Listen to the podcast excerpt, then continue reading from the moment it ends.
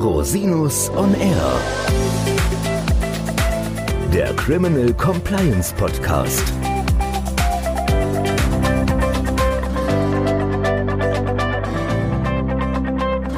Herzlich willkommen zum Criminal Compliance Podcast. Schön, dass Sie wieder eingeschaltet haben. Das Thema Geldwäsche geht gerade wieder durch die Tagespresse. Daher möchte ich Sie kurz auf eine anstehende Gesetzesverschärfung beim Geldwäschetatbestand aufmerksam machen. Das Bundesministerium der Justiz und für Verbraucherschutz hat am 11. August 2020 den Entwurf eines Gesetzes zur Verbesserung der strafrechtlichen Bekämpfung der Geldwäsche veröffentlicht. Dieser Gesetzesentwurf setzt die Richtlinie des Europäischen Parlaments und des Rates über die strafrechtliche Bekämpfung der Geldwäsche um. Im Kern geht es dabei um eine Reform des Straftatbestands der Geldwäsche in 261 Strafgesetzbuch, den Straftatbestand aller Voraussicht nach deutlich verschärfen wird. Tatobjekt der Geldwäsche ist Vermögen illegaler Herkunft, das heißt, das Vermögen muss aus einer sogenannten Vortat stammen. Nach der noch aktuellen Fassung von 261 StGB kommt eine Strafbarkeit wegen Geldwäsche nur in Betracht, wenn als sogenannte Vortat ein Verbrechen oder eine andere Katalogtat vorliegen. Das heißt, Tatobjekt einer Geldwäsche kann bisher nicht jeder Vermögensgegenstand sein, der aus irgendeiner Art von Straftat herrührt. Es gibt insoweit bisher nur eine begrenzte Zahl von Straftaten, die als Vortaten in Betracht kommen. Dazu zählen zunächst Verbrechen, also alle Taten, die mit mindestens einem Jahr Freiheitsstrafe bedroht werden. Jenseits der Verbrechenskategorie sieht das Gesetz eine Liste an Taten vor, die als Vortat in Frage kommen.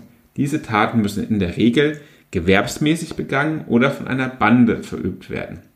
Im Bereich des Wirtschaftsstrafrechts gehören dazu etwa Bestechlichkeit und Bestechung, Betrug, Untreue oder Steuerhinterziehung.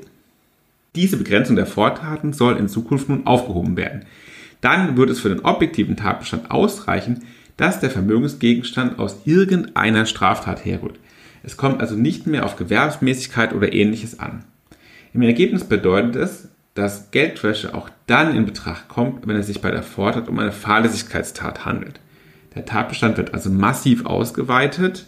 Im Gegenzug versucht der Tatgesetzgeber, diese Ausweitung auf der subjektiven Tatseite etwas einzudämmen, Derzeit ist nämlich auch eine leichtfertige Begehung der Geldwäsche strafbar. Das heißt, wenn man grob fahrlässig nicht erkennt, dass der Vermögensgegenstand aus einer tauglichen Vortat stammt, kann man sich wegen Geldwäsche derzeit noch strafbar machen. Diese leichtfertige Tatbegehung fällt in Zukunft weg, wenn der Entwurf so umgesetzt wird wie geplant.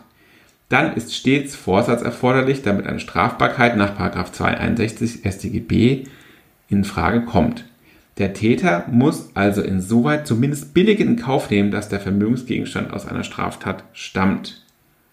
Wichtige Änderungen wird es auch im Bereich des Strafrahmens geben, insbesondere für Mitarbeiter von Unternehmen, die zu den geldwäscherechtlich Verpflichteten gehören, allen voran natürlich die Finanzinstitute.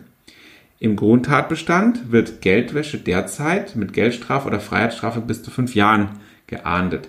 Darin wird sich auch nichts ändern zunächst.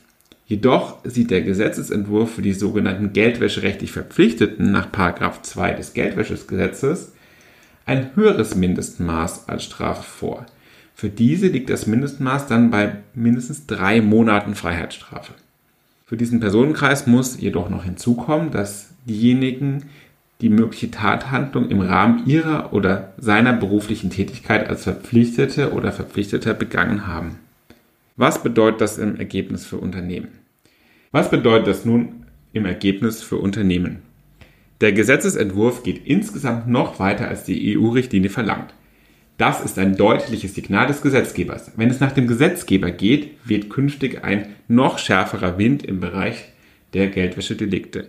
Wobei man hier nicht vergessen darf, dass die Strafverfolgungsbehörden häufig überfordert sind, Geldwäschetatbestände zu ermitteln. Die neue Uferlosigkeit des Tatbestands bedeutet gerade für Verpflichtete nach dem Geldwäschegesetz jedoch, dass es im Ergebnis nochmals erweiterte Prüfpflichten gibt und einen deutlichen Mehraufwand im Bereich der Geldwäscheprävention. Und selbstverständlich steigen auch die Strafbarkeitsrisiken erheblich. Ob dies durch die Begrenzung des 261 auf eine vorsätzliche Begehensweise deutlich abgemildert werden wird, wage ich persönlich zu bezweifeln. Herzlichen Dank, dass Sie sich die Zeit genommen haben, den Criminal Compliance Podcast zu hören. Falls Sie Fragen haben oder Anregungen, wenden Sie sich bitte jederzeit gerne an mich unter info at rosinus-orden-r.com. Bis zum nächsten Mal. Ich freue mich auf Sie.